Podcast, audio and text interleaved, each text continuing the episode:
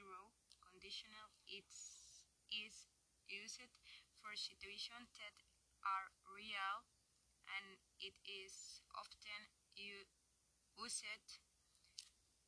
um, for general truths about the present. But clouds are in the simple present.